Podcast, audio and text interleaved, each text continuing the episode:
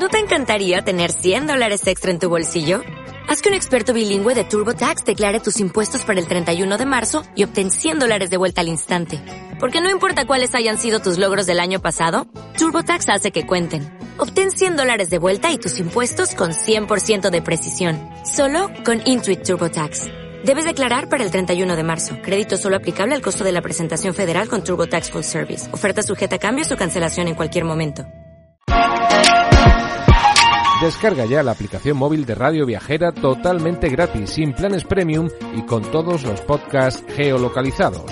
Los destinos contados por periodistas y bloggers de viajes en primera persona, para que no te pierdas ningún detalle en tu próxima escapada.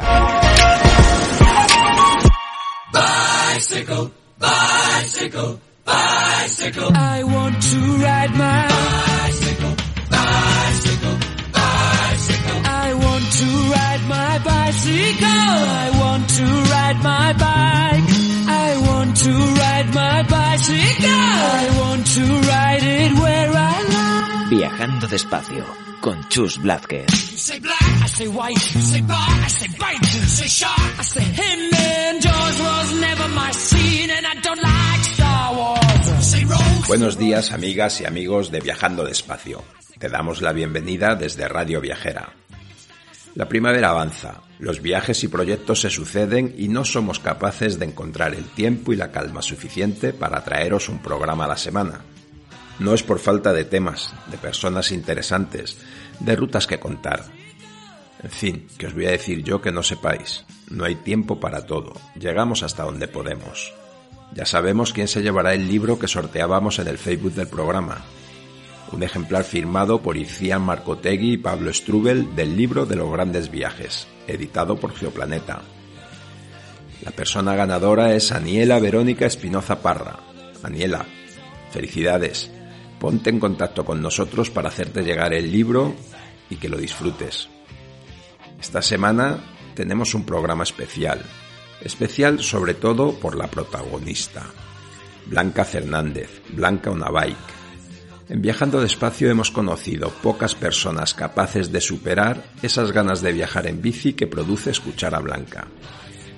Ese ha sido el objetivo de este programa desde el día que lo pusimos en marcha, animar a más gente a viajar en bici. Y los viajes de Blanca y cómo los cuenta son una inspiración. Una delicia compartir charla con ella. Cuenta sus grandes viajes como quien te cuenta su ruta del pasado fin de semana mientras toma un café.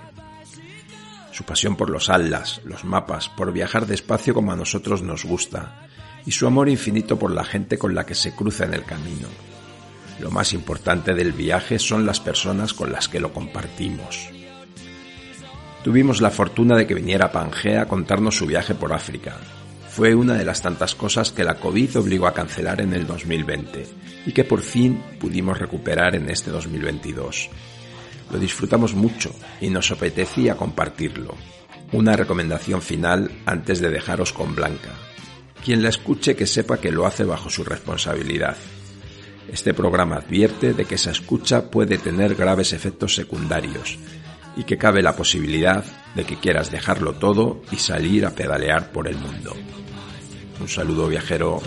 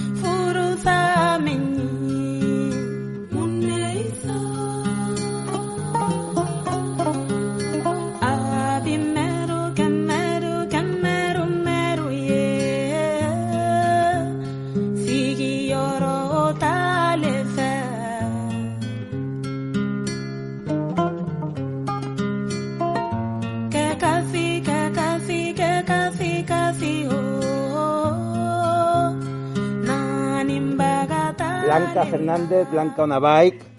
Yo ya no digo nada más porque os lo va a contar todo ella. Pero vamos, yo estoy seguro que lo vais a disfrutar muchísimo. Todo Vale, tuyo. muchas gracias. Pues muchas gracias, muchas gracias por venir. Y mm, no sé, como os decía, os han metido una bola. Porque en teoría esto es una tienda de bicis y es de ciclistas y es de ir a África y esas historias y de eso no tiene nada que ver. Es una historia de amor. Y a ver, yo no era principiante en esto de andar en bici porque había pasado un par de años dando una, vuel- dando una vueltita yendo de Londres hasta Camboya.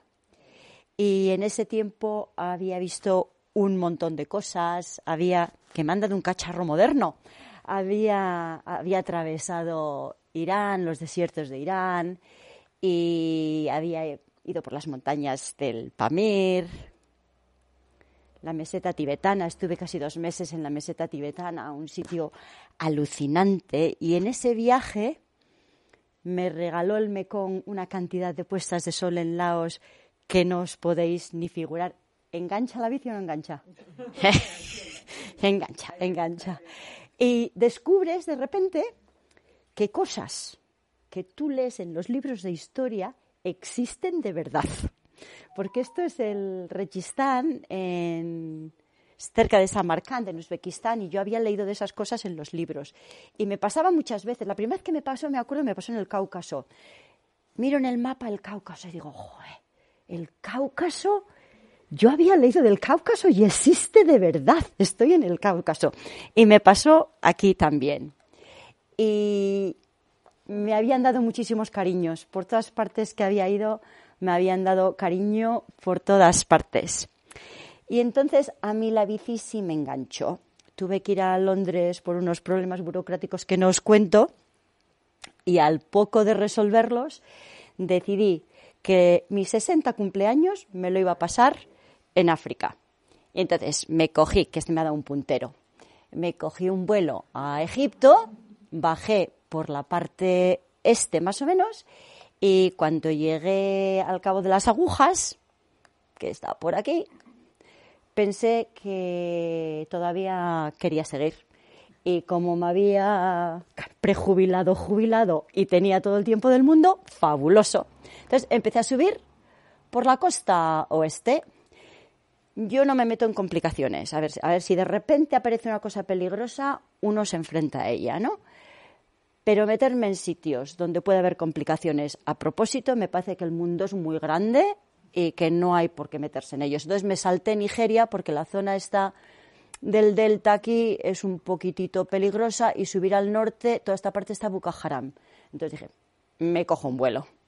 Y me fui hasta Benín y luego os contaré por qué me marché una vez que llegué acá. Pero lo que sabía es que no quería salir del continente africano en, en avión. Entonces cogí un vuelo a Casablanca y ya despacito me volví hasta Londres. Yo sabía que me lo iba a pasar de maravilla y que te iba a tener unas... ¿Cuándo? Salí cuando... eh, tardé unos, unos 20 meses en hacer esa ruta.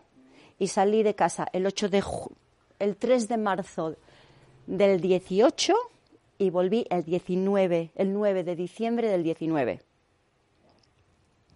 Entonces, yo sabía que me lo iba a pasar muy bien y yo sabía que iba a tener momentos en que el pedalear iba a ser un poco difícil y lo que no sabía es que me iba a enamorar. Eso sí que no lo sabía y, me pegó un flechazo de estos instantáneos. Me enamoré de muchas cosas de África. Me enamoré, me enamoré de sus paisajes.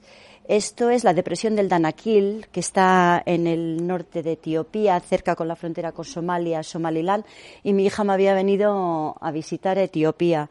La depresión del Danakil es el punto más bajo de la Tierra, está a más de 100 metros, el segundo punto más bajo de la Tierra, está a más de 100 metros bajo el nivel del mar en altura.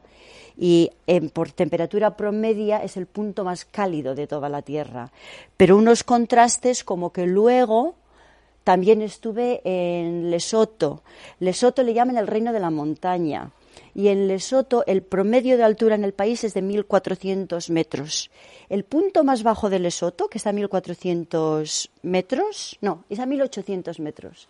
El punto más bajo de Lesoto, que está a 1.400 metros, es el punto más bajo, más alto de la Tierra, a ver si me entendéis. Entonces, unos lugares increíbles, pero además como muy, muy, muy, muy expansivos. Este es el cañón del río Fish, que es el segundo cañón más profundo del mundo después del cañón del Colorado. Unas puestas de sol y unos amaneceres de estos que te dejan las piernas totalmente temblando. Y tuvo un momento también cuando de repente subí una cuesta en Kenia y me encontré con el Valle del Rif, que fue como el momento del Cáucaso. Dije, el Valle del Rif existe. O sea, este increíble valle que sigue creciendo, no ha dejado de crecer, las placas tectónicas se están separando y el valle se va haciendo cada vez más grande.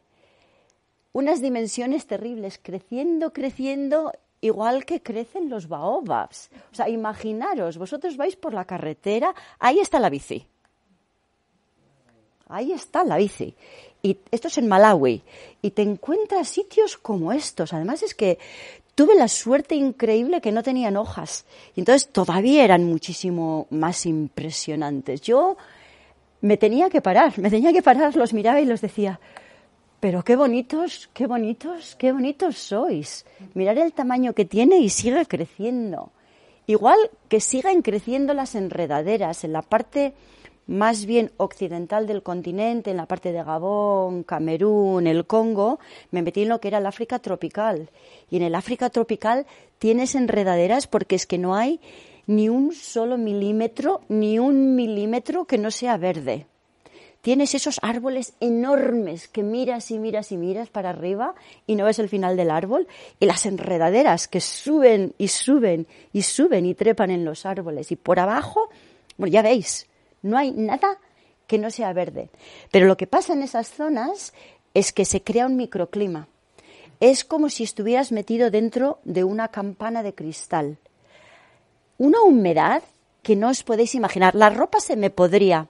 Ya veis los petachos que me tenía que poner en la camisa. Tenía todo lleno de petachos. La ropa hacía así y se rompía porque se estaba pudriendo. Tenía la piel constantemente salada la, eso, la ropa como que se, como que se, te, levantabas por la mañana, te metías en la ducha después de esto, antes de terminar de secarte, ya estabas empapada otra vez, cubierta en sudor de arriba abajo. Yo me acuerdo que, que me tocaba la piel y tenía los dedos como babosos de la sal constantemente. O sea, una situación, una situación incómoda. Yo no había, yo no había sentido eso. Ya veis el pelo como lo tengo todo pegotado, porque es que estás sudando estás mojado 24 horas al día. En contraste con lo que te pasa en el desierto. Yo crucé tres desiertos. Un desierto en Egipto, el desierto de Sudán y luego este es el desierto del Namib, que es el desierto más antiguo del mundo. En Sudán tuve temperaturas mm, considerables, unos 46 grados centígrados. Era difícil mm, pedalear durante el día. En el Namib no hacía tanto calor, pero era mucho, mucho más seco, de tal manera que me sangraba la nariz porque yo creo que los capilares todo se secaba y la piel de los labios como las culebras. Yo no sé cuántas veces cambié la piel de los labios porque se te cuarteaban todos. Entonces hablaba como así porque es que tenía los labios, la piel completamente dura y si sonreía se me cuarteaban y estaban los labios sangrando todo el tiempo. Y con el calor, os, he comentado que en Sudán hacía mucho calor con el calor era increíble, porque es que tú ibas por ahí y se formaban torbellinos, a tu alrededor se formaban torbellinos. Entonces tú ibas, tú ibas pedaleando, veías los torbellinos, los veías venir y yo decía, que no me pille. Y a veces eran, eran pequeñitos, ¿no? Pero a veces te pillaba y otras veces no pillaba, del puro calor que hacía. Y las tormentas de arena eran alucinantes. Esto era el mediodía en Egipto. Me acuerdo que estaba en Asuán y de repente una tormenta de arena terrible. Era de noche y estaba en el tejado de, un hotelito en el que me estaba quedando. Y era como si fueran apagando las luces. Según subía la tormenta por el Nilo, desaparecía absolutamente todo. Una tormenta tan fuerte que estuve, estuve parada al lado de la presa de Asuán cuatro, casi cuatro días porque la tormenta había tirado los pilones, estos grandes, grandes, grandes de electricidad, había tirado tres o cuatro pilones en el desierto. Entonces había una cola terrible de, camiones y yo con mi bici para cruzar el desierto para llegar hasta, Abu Simbel. Y si las tormentas de arena eran impresionantes, las tormentas normales no os quiero ni contar. Recuerdo en el, en el delta del Okavango, esto es en Botswana, estaba acampada al, lado- al lado de un río. Y, y era la época de las tormentas. Entonces tú oías la tormenta venir por el río, como si fuera una gran máquina, como un rugido que venía por el río. Y de repente empezaba un viento terrible, que en la tienda de campaña te tenías que sentar así como, como una estrella de mar sujetando, porque es que se te volaba. Estaba todo en el aire excepto el trozo en el que tú estabas sentada. Levantaba las clavijas, lo levantaba todo. Unos relámpagos que parecía que, que la noche era de día y unos truenos que cuando retumbaban era impresionante. Te, te retumbaba el estómago como si fuera la piel de un tambor. Era increíble. De eso que estás en la tienda y no sabes si estás totalmente aterrorizada o con un chute de adrenalina de estos de qué maravilla, qué es lo que estoy viviendo. Yo no sabía muy bien exactamente qué era lo que estaba sintiendo. Era cre- increíble. Entonces, de todo eso uno se enamora. Me enamoré también de las carreteras. Bueno, de las carreteras. Eh, De los caminos. Esto es en el desierto de, de Namibia, donde era bastante difícil porque era una mezcla de arena y gravilla. Bueno, ya sabéis, ¿no? Si os metéis entre arena y gravilla, sobre todo si llevas peso, te recula la bici, metes freno, te recula la bici de una manera terrible. Aquí es que ni siquiera tenía fuerza para empujar la bici. Entonces, cuando te encontrabas una señal como esta, dabas, al- hombre, hasta que me tuve que sacar una foto con la señal, como te puedes imaginar, porque lo que esta señal indicaba era que para los próximos tres kilómetros o así, uno lo que podía hacer era podía pedalear de verdad. En lugar de dar cuatro pedales, bajarte y empujar. Una alegría, pues esas carreteras o las carreteras rojas del Congo, las que cuando leemos los libros de los viajes en bici del Congo, todo el mundo, sobre todo por África del Oeste, ¿no? La gente habla de las carreteras rojas. Es que son rojas, bueno, no tiene filtros. Ya lo veis, rojas, rojas, rojas. De manera que tú terminas el día y terminas el día con la piel completamente roja, de arriba abajo. Ya veis el careto que tengo, ¿no? No es porque funciona mal, es el polvo de las carreteras. Y cuando llovía y encima te venían camiones como estos, bueno, para empezar ya veis que no hay mucho sitio donde irte. Yo los llevaba aquí, porque yo pensaba, si el bicho este patina, porque además era, eran como pistas de hielo. Yo me acuerdo varias veces, la vez que me caí, donde más me caí, me caí en esta zona, porque metía el freno, la bicicleta me derrapaba y era como una pista de hielo, te zzzz, patinando por el hielo. Y como pasaban esos camiones, montaban unos baches que no os podéis ni figurar.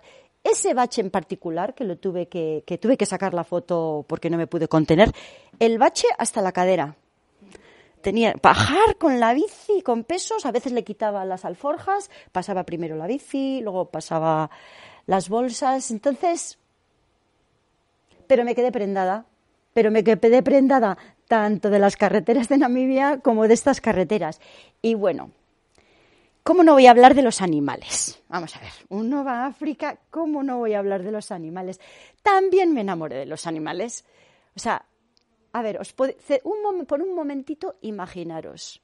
Esta es una zona bastante remota. Esta se llamaba la carretera del Old, Old Petauke Road, la carretera vieja de Petauke, que era un pueblo que está en Zambia, cerca de un río que se llama el Luanga, el, el río Luanga. Imaginaros por un momento que vosotros vais por ahí con la bici y de repente aparece una manada de unas 30 jirafas y cruza la carretera según tú vas yendo. A ver, tú te- es que te quedas, te quedas sin palabras. O vas pedaleando, vas pedaleando por las sabanas, porque son unas sabanas increíbles, y te tropiezas con gacelas. Eso se veía por todas partes, pero un montón de gacelas. O con cebras. Increíble, increíble. Entonces esos animales, había también avestruces. Esos animales los veías todo el tiempo y no sé cómo se llaman. esos que son como jabalís muy feos, ¿cómo se llaman? De- pero es que los había por todas partes, te los encontrabas por todas partes. No había que ir a ningún sitio, no había que ir a un parque natural para ir a pagar un pastón para ir a ver esos animales, te los encontrabas por la carretera. La verdad es que hay animales que uno debe de evitar. Y las serpientes son unos de esos animales que uno debe de evitar. ¿Por qué he puesto esta foto en particular? Pues porque lo que veis en ese árbol es un nido de, es un nido de pájaros tejedores. Y son grandes colonias de pájaros tejedores y hacen los nidos en los árboles.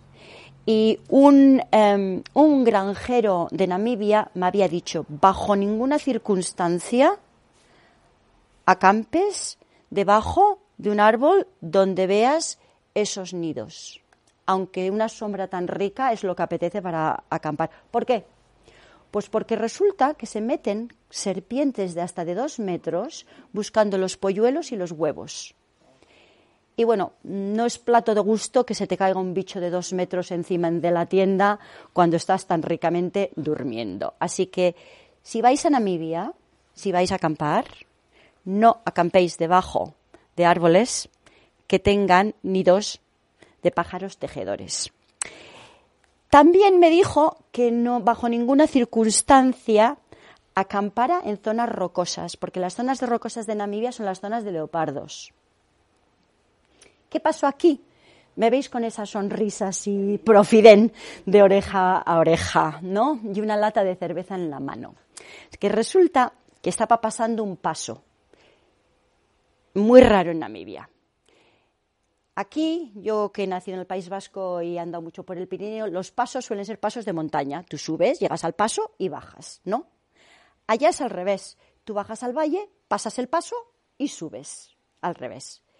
Y entonces habías llegado al fondo del paso, justo acababa de pasar el trópico de Capricornio. Había llegado al fondo del paso y me había sentado en ese banquito de picnic que veis ahí. Y es una zona donde pasan bastantes turistas y en la parte del trópico de Capricornio todo el mundo se saca foto en, ese cacharro de carretera.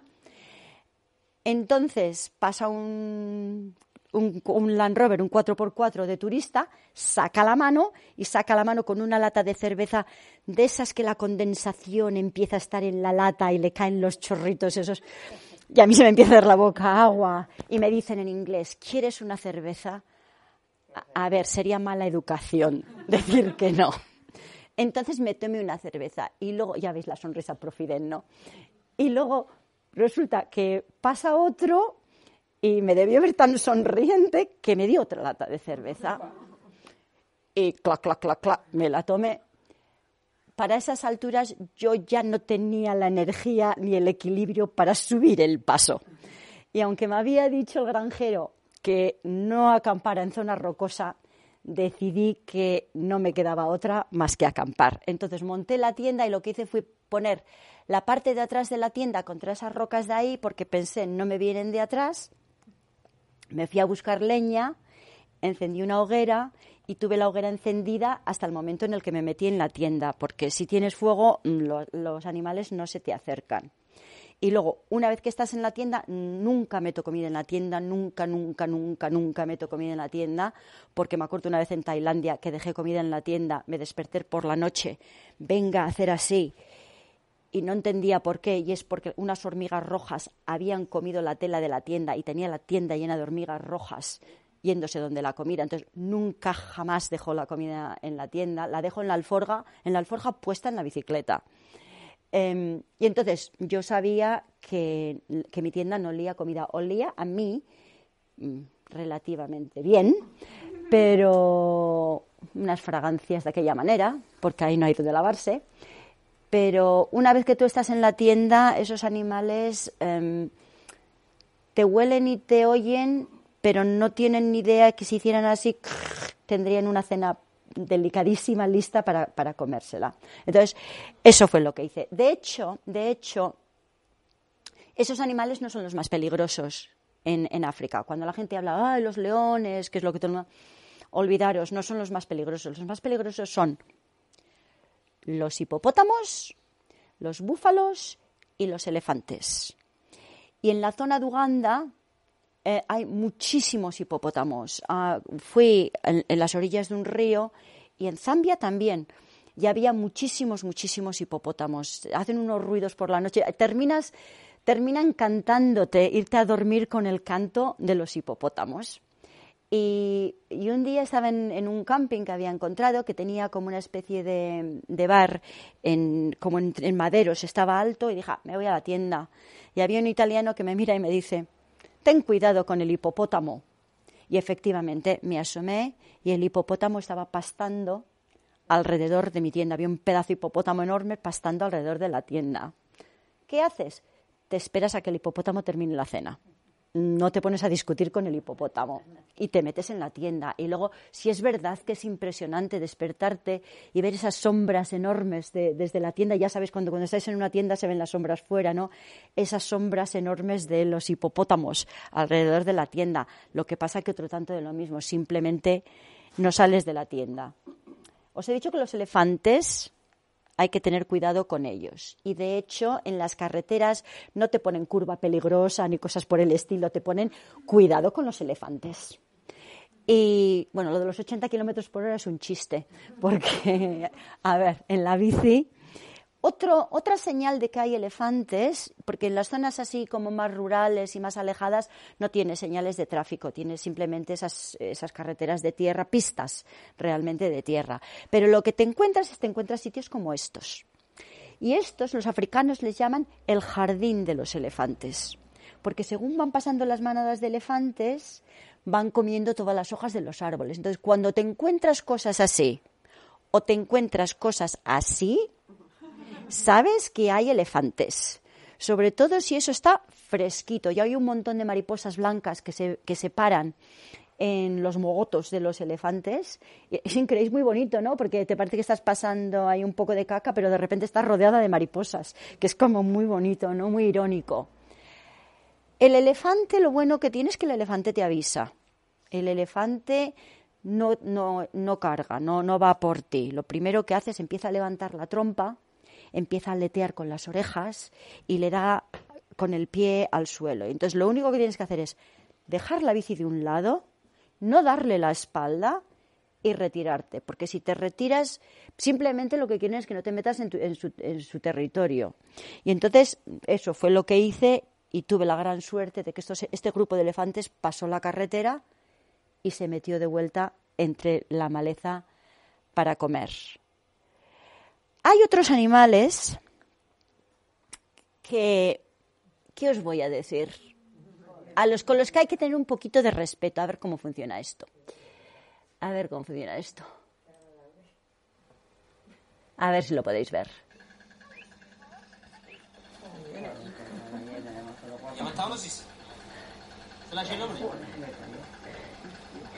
¿Ya veis los ojos de las otras llenas por atrás?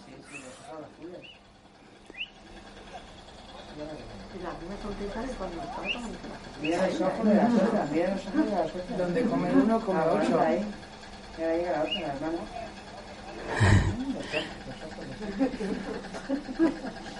Eso, no, no, no.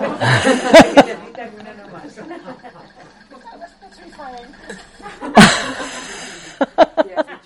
That was petrifying. Era horroroso. Tienen un aliento que no os podéis ni imaginar. Y cuando tienen los tienen las mandíbulas más poderosas del mundo animal, una de las mandíbulas más poderosas del mundo animal. Cuando la oyes masticar lado de la oreja dices, a ver si no me toca el pendiente. Eso fue, eso fue en Harar. Harar es una, es una parte musulmán que está en el nordeste de, de Etiopía y es una, es una zona donde tienen la costumbre de dar de comer a las hienas. ¿Por qué? Porque hace muchos años hubo una hambruna en la zona, entonces daban de comer a las hienas para que las hienas no se comieran ni a los animales ni a los niños.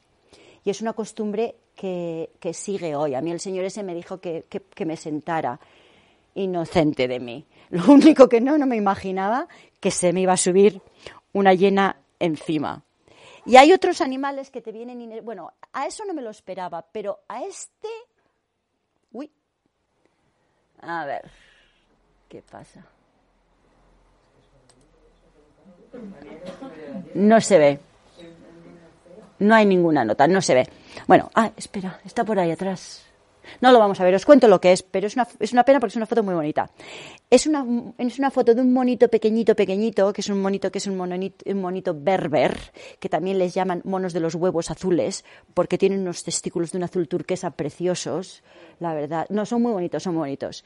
Y ese monito estaba en un camping y como iba a estar varios días, decidí que me iba a dar un homenaje. Entonces, en lugar de comprarme cacahuetes, que es lo que normalmente me compro porque voy con un presupuesto relativamente ajustado, me había comprado una bolsa de anacardos y la iba a disfrutar como loca.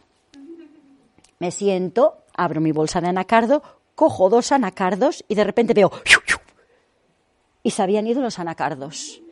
Y un ruidito en un árbol y era este monito que me había robado la bolsa entera, entera de anacardos. Y en la foto lo que está es mi bicicleta con una bolsa de plástico y el monito en mi bicicleta, porque cada vez que me veía salir de la tienda bajaba como un rayo del árbol, se sentaba en la bici y me miraba, esperando a ver si le iba a dar otro manjar.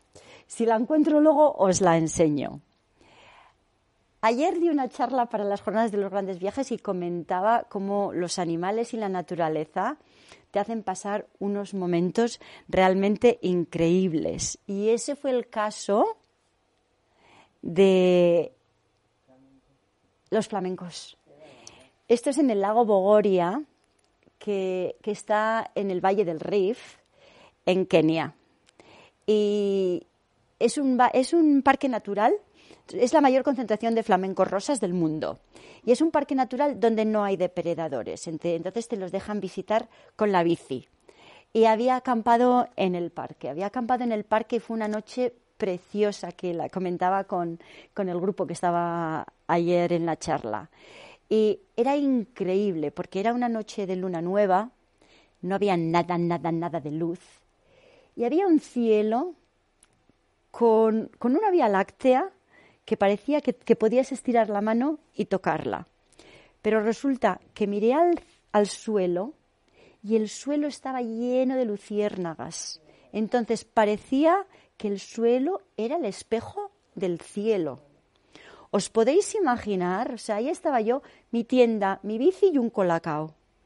Y me sentí la mujer más rica del mundo.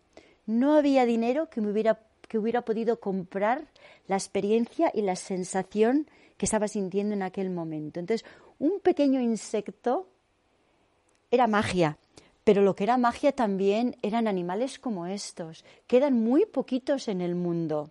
Esto es en Botswana, en, en un santuario de rinocerontes, al que esto fue la Nochebuena, casi Nochebuena del 2000 del 2018, del 2018, Nochebuena del 2018.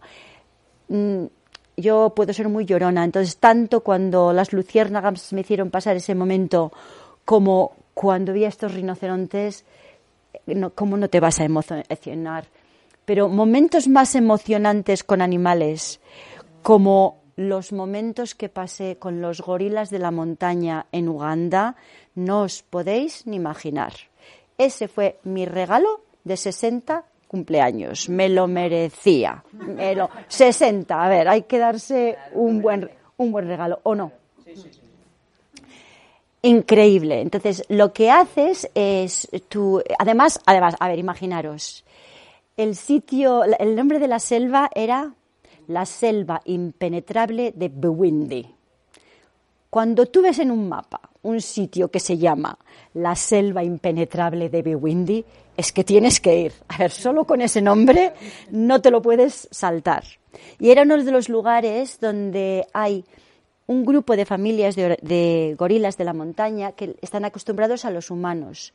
Lo que hacen son los que trabajan en la organización suben todos, todos, todos, todos los días y con ciertas familias están una hora o así para que los gorilas se acostumbren a los humanos. Luego hay muchas más familias de gorilas en ese bosque. Y luego, el día que vas a ver a los gorilas, bueno, ya veis cómo está la selva, ¿no? Van con machetes y literalmente van abriendo la selva porque no hay caminos, van abriendo la selva y tú vas andando por la selva.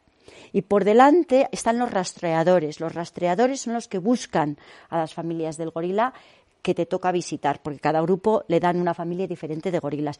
Tú no sabes si vas a andar media hora o cinco horas hasta que te encuentres la familia de los gorilas, porque están viviendo a su aire en el bosque.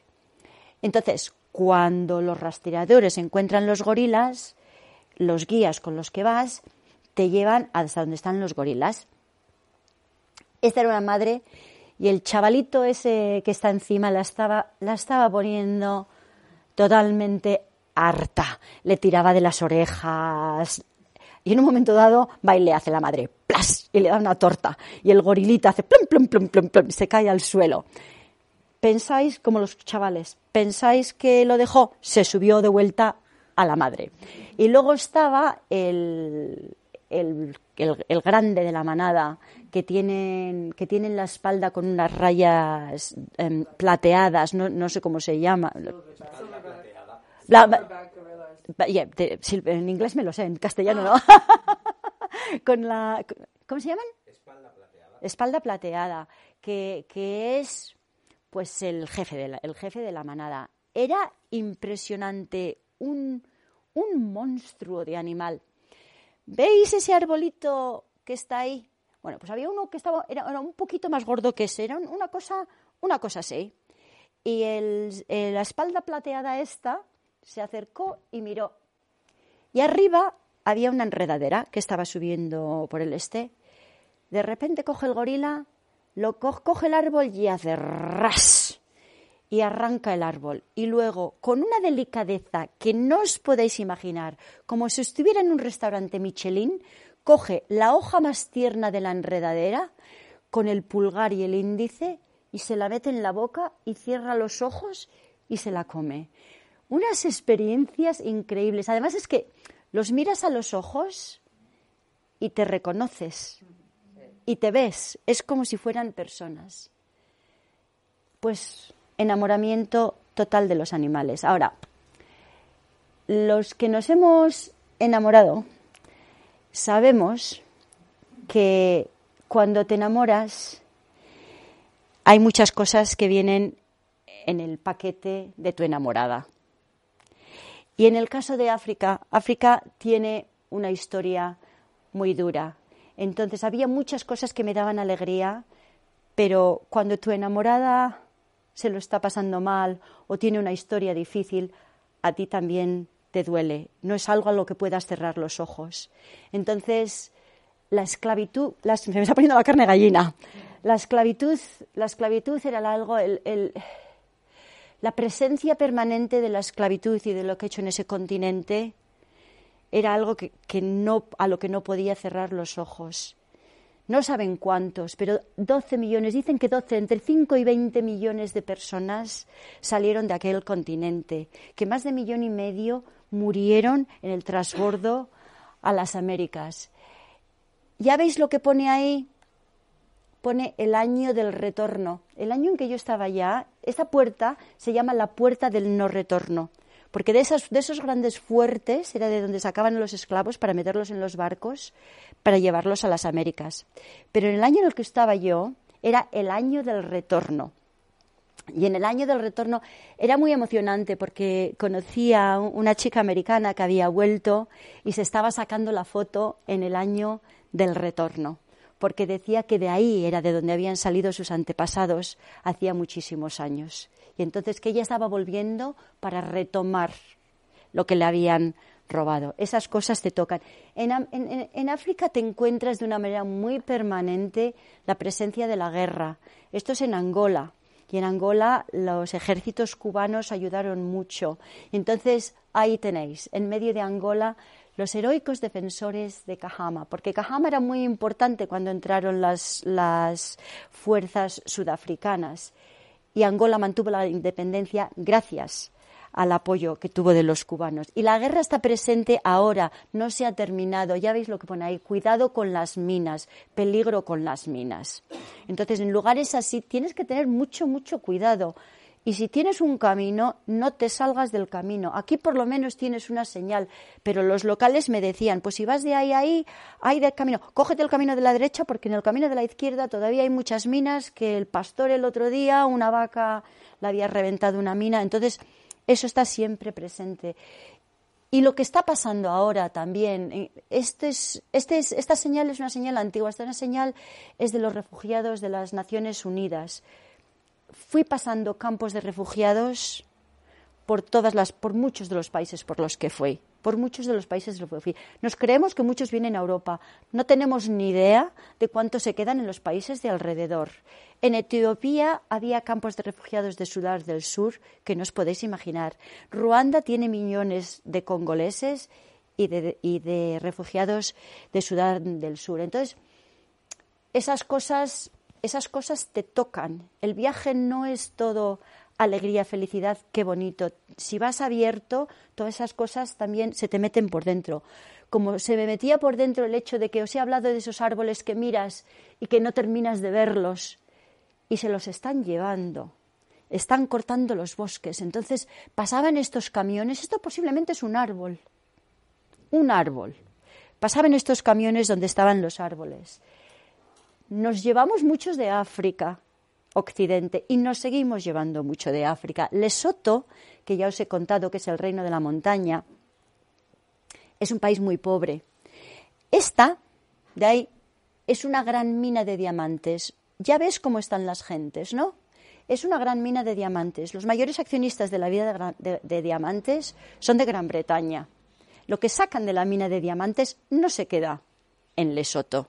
Y cerca, al ladito de la mina, un poco más adelante, a la izquierda de la carretera, se me estaba haciendo tarde y decidí que era donde iba a pasar la noche. Y había un puesto de policía. Entonces le dije a ver si podía, al policía le pregunté a ver si podía acampar al lado, de, al lado del pueblo este que había un pueblo de piedras y me dice no, no, no, no, no, vete a la estación de policía, una estación de policía cerrada a cal y canto, porque resulta que en aquel pueblo estaba lleno de hombres que lo único que podían hacer era beber para olvidar, llevaban muchos meses y meses y meses intentando que les dieran un día de trabajo en la mina, acampados allá afuera de la mina, esperando que le dieran un día de trabajo me lo pasaba mal. Me lo pasaba mal también cuando, cuando veía la gran desigualdad que hay en África, una desigualdad enorme. Esto es en Malawi. Malawi es el segundo país más pobre del mundo y es el único que no, el tercero, después de Sudán del Sur y no me acuerdo del primero. Pero es el único que no ha tenido guerra. Y es uno de los países más pobres del mundo. Entonces, ese es un camping que llevaban unos sudafricanos blancos donde ves que hay césped y lo bonito que es. Al, lado, justo al lado, de un poblado de pescadores donde estaban unas sardinillas que son como de este tamaño o una cosa así, con los niños, las gallinas pisoteando las, las... Yo me había pegado una ducha con agua caliente porque me habían encendido el calentador de agua caliente la noche anterior.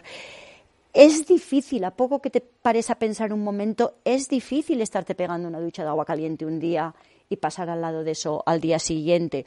O tomarte un té muy a la inglesa, esto es en Sudáfrica, en un sitio así, y saber que vas a pasar al lado de los guetos donde todavía la gente de raza negra sigue viviendo. Entonces, eso es muy difícil. Esto estaba al lado de una mina que es la mina de diamantes más profunda del mundo. Y ahí me paré a hablar con uno de los mineros que me contaba como para llegar a la beta donde estaban sacando los diamantes, se pasaba una hora, había dos ascensores, estaba os puedo, bueno, puedo exagerar mucho, mirarlo vosotros, la mina de diamantes más profunda de Sudáfrica.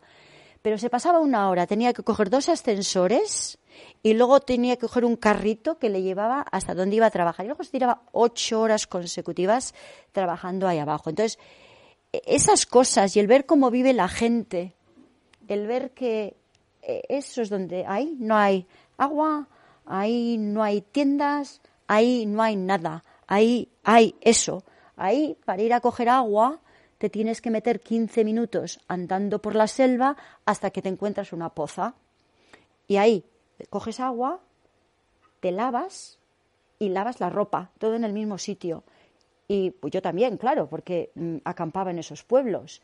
Entonces, yo tenía tablet- tabletas, pastillas potabilizadoras y un buen filtro. Entonces, yo no tenía ningún problema. Pero ellos sí. O cuando se ponen a hacerse la comida, esto es en, esto es en Angola. Y, eh, y lo que comen es una cosa que se llama casa- casaba. ¿Le llamáis casaba aquí también?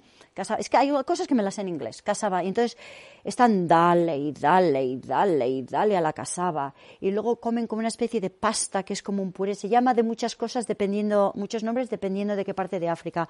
En el oeste le llaman fufu. En Sudáfrica le llaman pap. Tiene un nombre. Pero es lo mismo, vamos. Es como si comierais pasta de empapelar. O- sea, yo me imagino que la gente allá le gusta porque es lo que están acostumbrados y lo come. Para mí era como si comiera pasta de empapelar. No tiene absolutamente nada de nutrición. Tenía yo más, nutri- más, más nutrición en el tarro de pasta de cacahuete que tenía en las alforjas que posiblemente lo que la gente allí comía todo el día.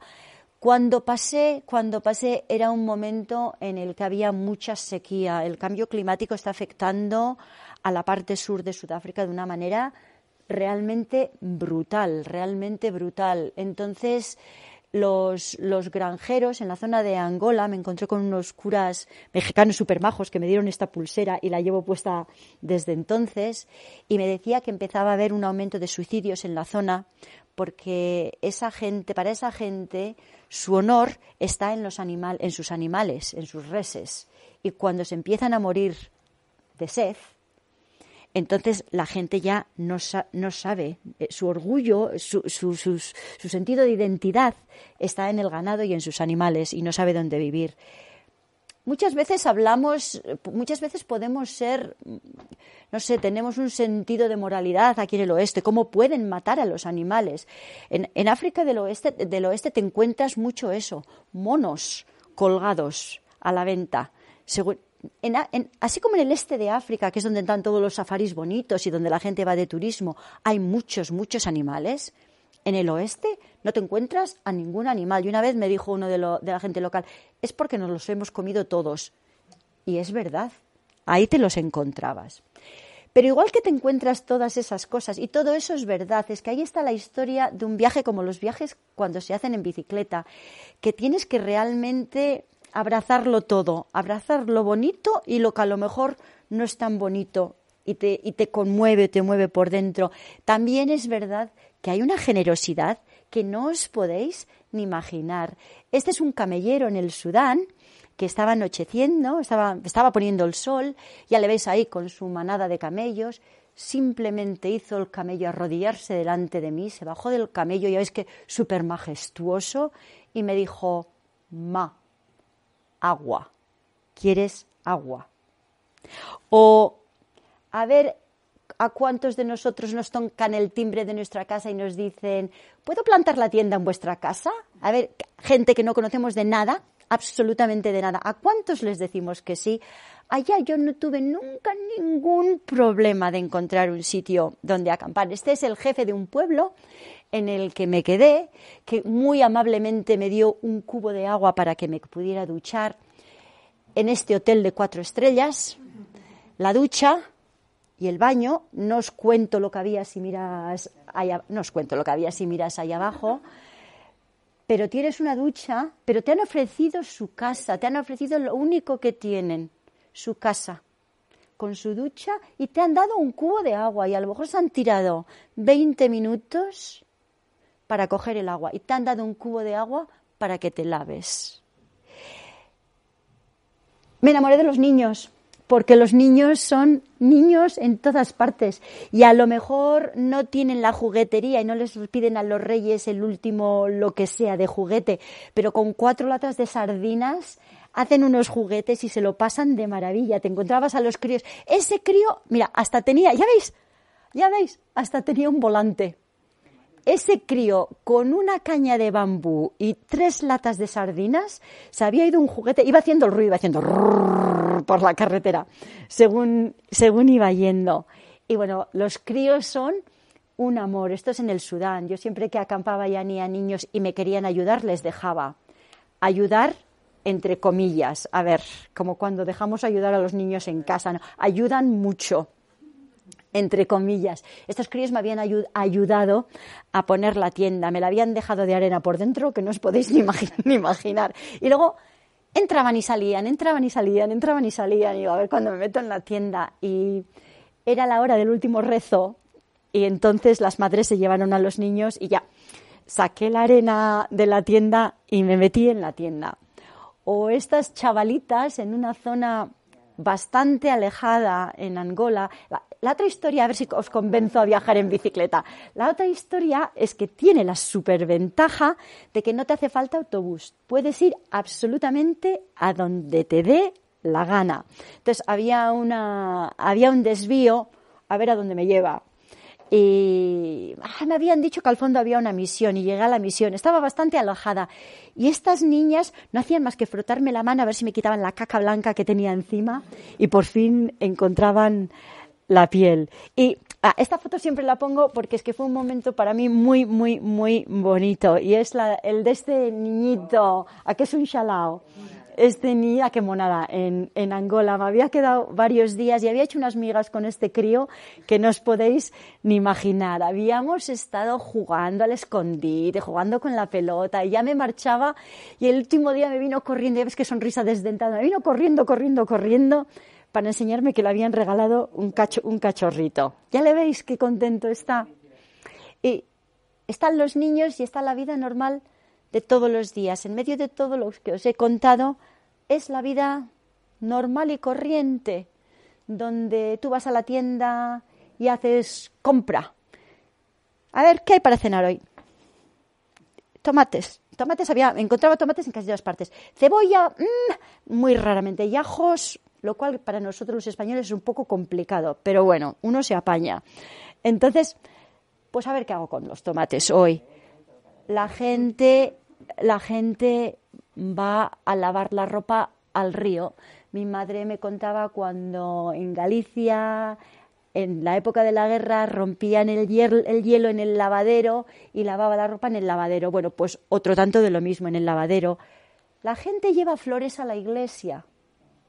Esta señora, esto es en Camerún, y esas eran las flores de su jardín. Y es que le tuve que pedir, ¿te importa que te saque una foto? Eh, me, entendía muy bien en francés en esa zona de África. ¿Te importa que te saque una foto? Porque iba a llevar las flores a la iglesia. La gente va a trabajar, como Amelia en Namibia, que era una enfermera que estaba trabajando con la prevención del SIDA. La proporción del SIDA allí es enorme. Amelia me contaba como todos los días andaba 16 o 17 kilómetros para ir a los pueblos que no tenían dispensario para pasar el mensaje de promoción y salud. Amelia le hubiera encantado tener una bicicleta, como la tenía este profesor, que era un profesor ambulante que iba de pueblo en pueblo y podía llevar la educación a los niños a los pueblos porque tenía una bicicleta. ¿No os imagináis el, empoderamiento que da la bicicleta en África? Nosotros en casa a veces tenemos, yo tengo como tres. ¿No os, no os imagináis lo que supone tener una bicicleta? La gente lleva de todo. Esto es en Zambia. Esto es en Zambia. No me preguntes lo que era, era metal, porque de lejos los iban viniendo y la parte de arriba iba chocando, iba haciendo clan, clan, clan, clan, clan, iba chocando. Imaginaros si tienes que acarrear el agua, todo ese agua, a mano desde la fuente o desde donde sea. Mira, o, o eso se llaman matoques. Es como, esos son de cocinar, unos plátanos de cocinar. La gente que llevaba el agua, tú le mirabas los brazos y te daba la impresión que se les iba a reventar de, la fuerza que estaban haciendo. Tensos, tensos, tensos. Llevaban una fuerza. Este chisme nunca supe para lo que era, pero como tiene ruedas de bicicleta, decidí que, que os ponía la foto para que vierais otras cosas para las que se usa la bicicleta. Y en ese continente también hay lugares donde hay esperanza, mucha esperanza. Hay muchos proyectos muy bonitos. Y uno de los proyectos con los que yo me quedé en mi corazón es este que se llama Umoya. Umoya es un poblado refugio para mujeres que huyen de, de violencia doméstica o de circuncisión femenina. Y la fundó una mujer. ¿Sabéis de esa gente que entra en un espacio y lo llena? Tiene algo alrededor, no sé. Hay mujeres muy especiales que que, tienen presencia. Yo creo que lo único que puedo decir es que tienen presencia. Esta mujer tenía una presencia increíble. Lo primero que hizo fue fundar una escuela para niñas, para que las niñas tuvieran una oportunidad que no fuera el matrimonio y para que pudieran tener una educación y hacer otras cosas. Estas eran las casas donde ellas vivían.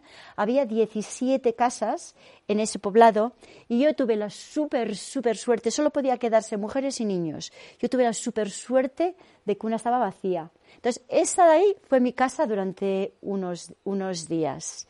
Y esta mujer, Rosa, ¿veis qué bonita es? ¿Bonita? Rosa me invitó a tomar el té en su casa un día. Y antes de ir yo, mandó a su hija a hacer la compra, porque es que no tenía para darme el té. Y volvió la niña con unas hojitas de té, unos granitos de azúcar y un poquito de leche, y me hicieron el té. Entonces tú entras en la choza esa, y esa es de la tribu de los Samburu. Entras en la choza esa, y la choza esa está llena de humo, porque tienen el fuego y no hay chimenea. Y un olor de ese ácrido yo que sé, se te llenan los ojos, ¿sabes cuando os pican mucho los ojos? Que te pican los ojos. Y la niña estaba encantada enseñándome los libros de la escuela y era súper lista, tenía dieces en todas partes, súper lista. Y le dije a la niña esta, le dije, ¿y cuando seas mayor tú qué quieres ser? Y me dice la niña, quiero ser em, presidente y abogado. Y le dije, pues me parece muy bien. Como estaba en Kenia, todo el mundo conocía a Obama.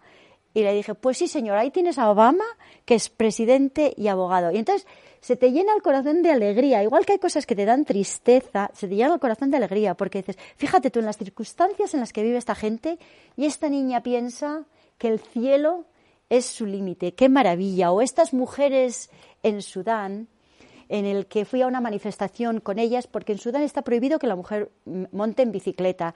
Y estas mujeres desafían la prohibición de montar en bicicleta y todas las semanas se juntan en este sitio, que es como si dijéramos la longitud de esta calle, y lo único que pueden hacer, porque les tiran piedras, les escupen según van pasando, lo único que pueden hacer es ir y venir, ir y venir. Lo hacen media hora, lo que es la longitud de esta calle media hora, arriba y abajo, arriba y abajo, y arriba y abajo.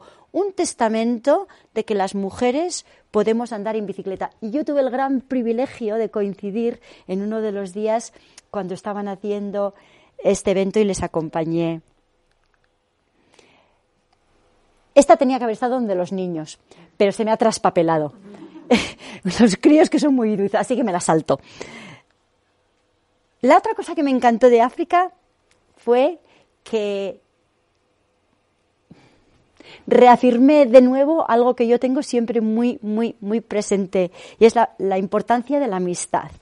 Y hice muy buenos amigos y muy buenos amigos. Este, este es Asier, otro vasco, que me lo encontré siete veces en África. Me lo encontré siete veces. Dos quedamos. No, os explico por qué me lo encontré siete veces. Pues íbamos de A a B y yo iba directamente de A a B y Asier, en lugar de ir directamente de A a B, se iba a X, luego se volvía a J, luego se iba a L y luego se volvía a B. Había hecho como cinco veces más distancia que yo, pero nos encontrábamos. Y cuando te encuentras con otro de la Tierra, ¿qué es lo que haces? Tortilla de patata. Tortilla de patata, que es lo que haces en todas partes. Yo he hecho tortillas de patata por todo el mundo. He hecho un montón de tortillas de patata. Y el momento en el que más he flipado es cuando en Vietnam se pusieron a comer tortilla de patata con palillos. Ahí ya me descolocó de una manera que no os podéis ni figurar. Amistad, amigos nuevos y amigos viejos. Esos dos de ahí al fondo son dos de Warm Showers, sudafricanos, que nos acogieron en su casa justo, justo cuando venían eh, mis amigas a hacer un tramo en Sudáfrica conmigo. Eh, la, la diapositiva siguiente os va a demostrar qué es lo que a mí me entusiasma mucho, mucho más que pedalear. El jamón que viene de las amigas. El jamón y el lomo, las cosas que vienen de la tierra. Ya os habéis fijado, ¿no? La tortilla patata, la cerveza, el jamón. Ya vais viendo un hilo, un hilo conductor. Ya vais viendo el hilo, el hilo conductor. Además es que puedes comer lo que te dé la gana, es otra cosa por la que hay que pedalear. Lo que te dé la gana. Uno no se corta un pelo comiendo cuando estás viajando en bici. Pero con ellas, con, con- con mis amigas de toda la vida, tuve la gran fortuna de llegar al Cabo de las Agujas que es donde el, Océano Índico y el Océano Atlántico se juntan. Y para mucha gente el punto del viaje es Ciudad del Cabo. Para mí, yo siempre digo, para mí no. Para mí el punto del viaje fue ahí. Ahí estaba dando la vuelta y de ahí en adelante lo, yo lo que estaba haciendo era volver a casa. Me quedaba un tramo, pero yo estaba volviendo para casa. Se llama el Cabo, el Cabo de las Agujas. El Cabo de las Agujas. Está justo antes de, de llegar a Ciudad del Cabo. La otra historia que tiene cuando estás con las amigas, pues que te pegas un fiestuki de vez en cuando. Seguimos con el hilo conductor. Esto, esto es. Ay, ¿cómo se llama? No me acuerdo. ¿Os vais a acordar vosotros? Stellenbosch. Stellenbosch, que es la zona de los vinos en Sudáfrica, porque allí llegaron los hugonotes franceses y plantaron. Ya veis qué alegría, ya veis qué alegría. Pero llegamos a Ciudad del Cabo. Llegamos a Ciudad del Cabo y nos hicimos la foto típica con esos marcos amarillos que hay en esa parte de Ciudad del Cabo y escogimos el que tenía Table Mountain, la montaña de la mesa, supongo, por, por detrás. Ya veis que tres estilos más diferentes tenemos. Miami, Lascaux. ¿De dónde, ¿De dónde se está?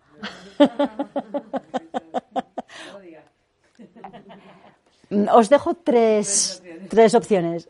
La inglesa, irlandesa, la que ya va muy desangelada y la, Euskal, y la Euskaldun. Y la Euskaldun.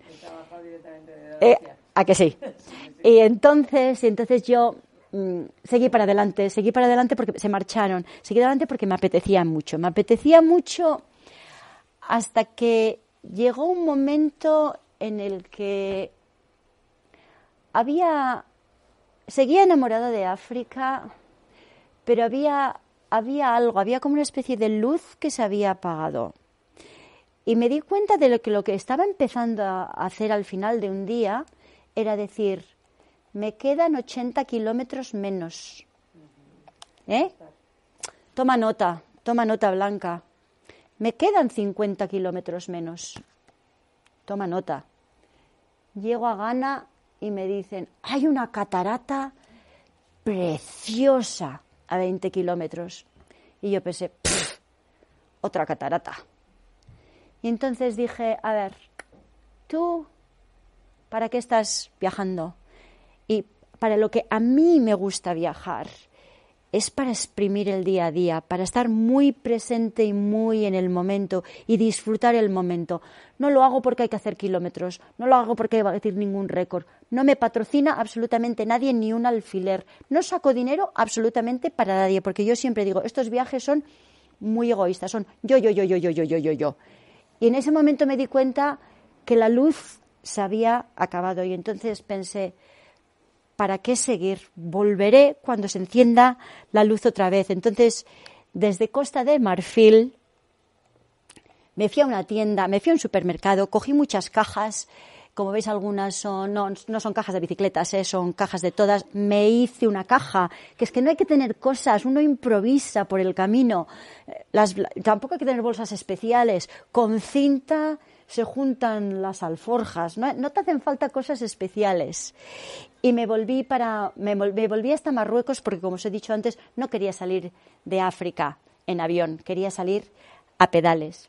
Pero cuando desde Tánger miraba la costa europea y sabía que al día siguiente iba a estar en Europa, te pasa cuando te separas de alguien al que quieres mucho, aunque sepas, aunque sepas que lo vas a volver a, ver, tienes ese momento de tristeza que dejas a alguien muy querido atrás.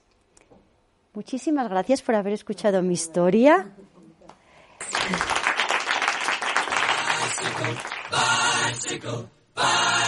I want to ride my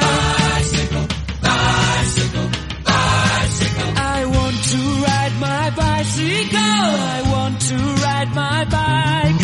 I want to ride my bicycle. I want to ride it where I like. You say black,